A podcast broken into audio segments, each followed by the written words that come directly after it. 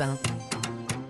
Très bon réveil sur Europe 1, 6h10. C'est vendredi, voici votre pressing. Oui, on ouvre les quotidiens et les magazines du matin. Nous sommes rejoints par Dimitri Vernet. Quel article avez-vous repéré? Eh bien, ma trouvaille du jour a un lien très particulier avec euh, notre vendredi thématique sur Europe 1 sur les Jeux Olympiques. Alors, vous le savez peut-être, de nombreux athlètes français préparent les JO à l'INSEP. Vous savez, c'est un établissement sportif se trouvant aux abords de la capitale, tout proche du bois de Vincennes. Des athlètes qui ont vécu une très très mauvaise expérience début février, puisqu'une cinquantaine de sportifs ont été victimes de mystérieux vomissements, diarrhées, ce qui a même Oh, poussé certains euh, d'entre eux à déclarer forfait hein, pour des compétitions. Alors, la piste privilégiée pour expliquer ces différentes contaminations était tout d'abord bah, celle d'une intoxication alimentaire, plutôt logique hein, dans ce genre de situation, mais elle a vite été écartée en raison euh, du caractère soudain de tous les symptômes. Mais alors, que s'est-il passé? Que s'est-il passé à l'INSEP début février? Eh bien, selon une information du Parisien, reprise par de nombreux journaux aujourd'hui, hein, dont le Midi Libre et l'équipe, tout cela serait dû à une erreur humaine qui a eu lieu, non pas dans l'Institut, mais en dehors, puisqu'un ouvrier exerçant au bois de Vincennes aurait inversé par erreur les branchements du réseau d'eau potable et celui de l'eau non Ah potable. Eh mais c'est infâme Eh oui, c'est infâme. Ça explique, ah bah oui, forcément, donc là on comprend mieux. Eh oui, ce qui fait que l'INSEP s'est retrouvé alimenté par de l'eau initialement prévue pour l'arrosage des Ah oui, espaces oui, verts. Bon, vous doutez bien que cela pose des problèmes, surtout pour des sportifs qui boivent Ah oui. énormément d'eau. Mm, mm. Donc voilà, on a enfin le, le fin mot de l'histoire sur ces intoxications des athlètes euh, à l'INSEP début février. Et autant vous dire qu'en apprenant ça, vous m'en voudrez pas, je vais plutôt choisir de l'eau en bouteille. C'est ce que j'allais dire, de l'eau minérale. c'est ça. Intoxication à l'INSEP, le réseau connecté par erreur à de l'eau non potable. C'est une information du Parisien retrouvée dans quelques-uns de vos, jour- vos journaux ce matin. Un petit Eh ben, verre d'eau. Ombline. Euh, oui, bah, vous me prêtez votre bouteille.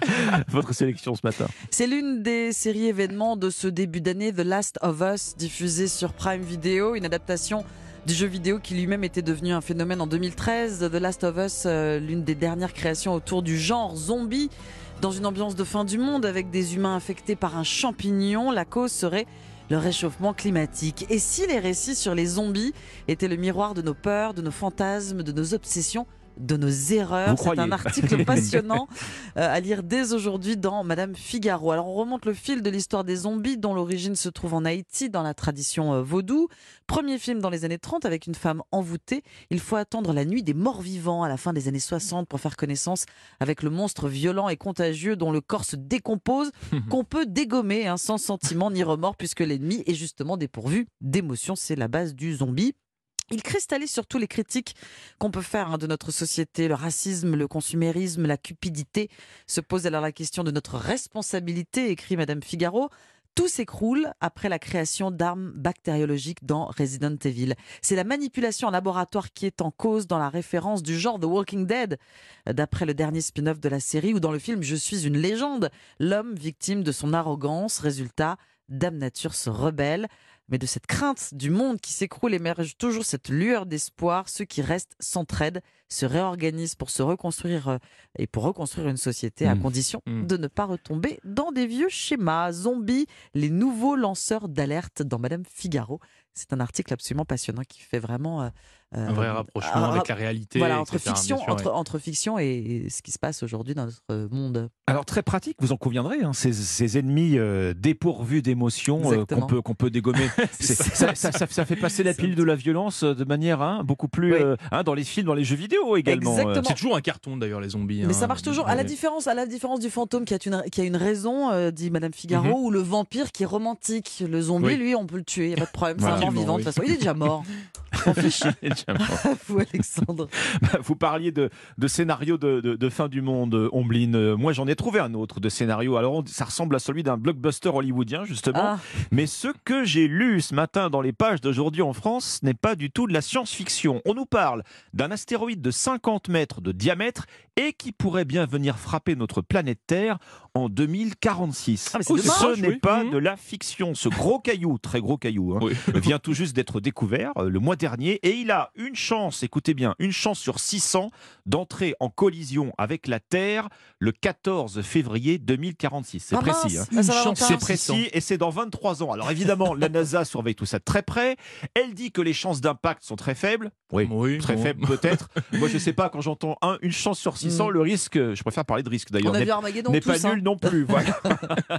Alors c'est simple, cet astéroïde baptisé 2023 DW devient automatiquement, hein, de fait, notre ennemi numéro un dans l'espace. Mm. La NASA insiste quand même pour nous rassurer. Elle dit c'est une question de maths, de physique, puisqu'à chaque fois dans ces situations, plus les calculs de trajectoire euh, s'affinent, plus les probabilités d'impact se réduisent.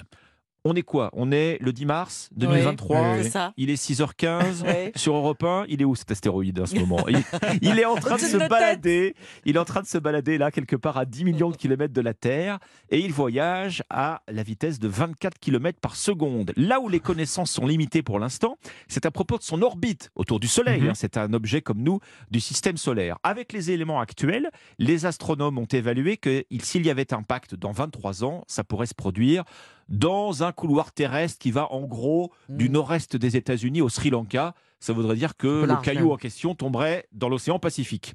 Alors le plus souvent, les objets de cette taille explosent au-dessus de nos têtes. hein. Oui, oui. L'atmosphère avec le frottement joue le rôle de bouclier, de désintégrateur. Désintègre. Ça ferait en tout cas une énorme explosion dans le ciel. On se souvient de, de l'astéroïde de Chelyabinsk, hein, Oui. vous savez, dans le ciel de Russie. Mmh. Les scientifiques considèrent en fait que la taille critique pour que ça tape le sol, c'est tape, oui. 100 mètres de diamètre. Là, on est à 50 mètres.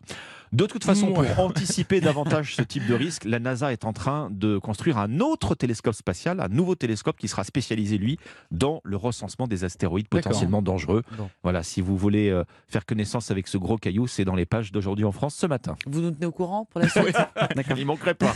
Merci Alexandre, merci Dimitri, c'était le pressing.